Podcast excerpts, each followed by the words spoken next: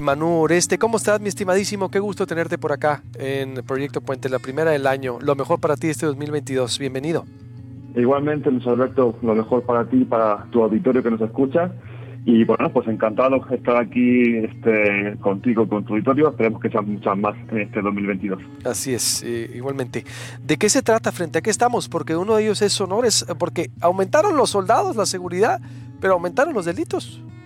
Exacto. Bueno, pues en nivel político, como bien mencionas, eh, hicimos uh, una nota a partir de una solicitud de transparencia que hicimos a Serena, Guardia Nacional y, la Secretaría de Marina, la SEMAR, para ver cómo haya sido la evolución del número de soldados en diferentes estados marcados por la violencia. Eh, y bueno, de todos esos estados, eh, está por ejemplo Tamaulipas, Veracruz, Coahuila, Baja California, a mí lo particular, el que más me llamó la atención fue el de Sonora. Y me llamó la atención porque vimos, según las respuestas que nos dieron estas dependencias, que es donde más ha aumentado el número de, soldados, tanto de la Sedena como de la Guardia Nacional, de la Marina un poco menos, apenas un, 30%, pero aumentaron muchísimo. Te pongo nada más para que nuestros este, oyentes puedan eh, dimensionar el contexto. ¿no? Eh, en 2021 había casi eh, 3.000 soldados de la Sedena en Sonora, un aumento del 187%, o sea, casi el 200% más en comparación con 2019.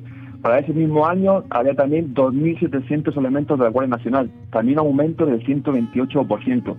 En total, en 2021 había desplegados eh, 8.619 soldados de las tres corporaciones, de Serenas de Mar y Guardia Nacional, casi el doble de lo registrado en 2019. Bien, con este panorama, uno dice, bueno, eh, empieza a acordarse ¿no? de casos como la masacre de Bavispe, de la familia de Barón, los casos que salen prácticamente a diario pues, en Guaymas, ¿no? de las fosas clandestinas, eh, y un Magdalena. Exactamente, exactamente, y dice, bueno, pues, ¿qué está pasando? no O sea, como que hay un claro contraste ahí de las, de las cifras, ¿no? Y efectivamente, cuando cruzamos estas cifras con los datos del Secretariado del Sistema Nacional de Seguridad Pública, eh, pues vemos que las cifras de asesinatos no solamente no se redujeron en ese mismo periodo que aumentaron los soldados, sino que por el contrario aumentaron. Y te pongo también unas cifras para 2021, aún todavía con cifras preliminares al mes de noviembre, todavía faltaría por contabilizar diciembre, iban casi 1.500 asesinatos, un 50%, 54% más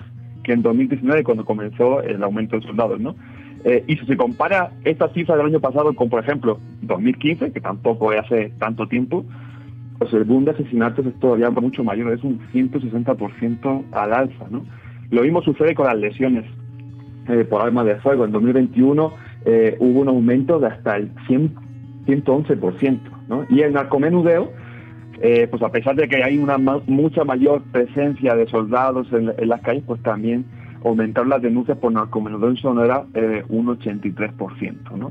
y bueno, pues en esta nota que publicamos en el Día Político también platicamos con diferentes eh, expertos y, y, como Marco Paz, ¿no? que es secretario técnico y vocero de los comités ciudadanos de seguridad pública de Sonora, y Héctor Contreras, el expresidente de la barra de Sonora y de abogados, pues para preguntarles un poco, oiga, pues, pues, ¿qué está pasando ¿no? en Sonora? ¿Cuáles son, digamos, las claves que explicarían el porqué de estos aumentos en homicidios eh, y lesiones y narcomenudeo, a pesar de que hay, es un estado que ha sido de los más blindados o si no es que el más blindado desde, que llevamos el actual señor López Obrador, ¿no? Y ellos, lo que nos explican es que, bueno, en primer lugar, eh, ha habido un fascinamiento ¿no? de los grupos del crimen organizado que están compitiendo por todo el territorio en Sonora, por la plaza, como comúnmente o coloquialmente se dice, que está habiendo en segundo lugar cambios en el negocio mismo ¿no? del crimen organizado, además de la droga, pues está también el tráfico de, personas por la frontera de, Sonora y además ha habido un cambio también en cuanto al tipo de drogas, ¿no? Antes era más cocaína, marihuana, heroína, y ahora lo que nos explican estos expertos es que, bueno, cada vez hay un mayor, eh, se está apostando, entre comillas, ¿no? Por las drogas sintéticas como el cristal, que son más fáciles de transportar y dejan más beneficios, además de, además de adictos, ¿no? Que estos son todos los factores claves que nos exponen. Que antes, eh, digamos, Estados Unidos era, era tradicionalmente un estado más de trasiego de drogas hacia Estados Unidos, y ahora el problema, el gran problema, noticias que está habiendo un gran consumo interno, un consumo local en Sonora de especialmente cristal, ¿no?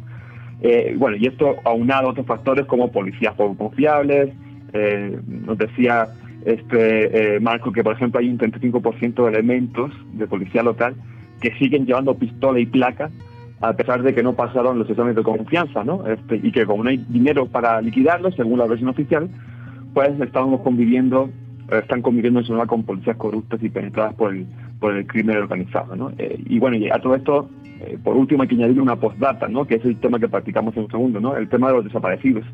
En la entidad hay más de 1.200 desaparecidos actualmente, solamente entre diciembre de 2018 y la actualidad siendo la octava con más casos en todo el país, o sea, Sonora es la octava con más casos de desaparecidos en todo el país y tiene municipios como Puerto Peñasco, que está entre los 10 municipios con más fosas eh, clandestinas. Si todas estas cifras de desaparecidos en la, en la teoría no se pueden añadir a las cifras de, de, homicidios porque no se sabe qué pasó con ellos, no se sabe si están vivos, muertos o qué sucedió, pero si estas cifras se, se sumara a las de homicidios, pues entonces el problema de la entidad será todavía mucho más grave, nos dicen los entrevistados. Entonces, bueno, todo esto a pesar de que, eh, como decíamos, ha habido un aumento más que sobresaliente de soldados en Sonora, como en otros estados, pero especialmente en Sonora, pues estamos viendo que la situación de inseguridad sigue, ¿no? ¿Cuántos es la totalidad entonces de elementos? 8.600, es decir, de, desde el, do, los últimos dos años, por ejemplo. Porque empezamos... Sí, 2021, 3.000 de la Sedena. Eh, casi 200% más que el 2020, algo así, 2019, ¿sí?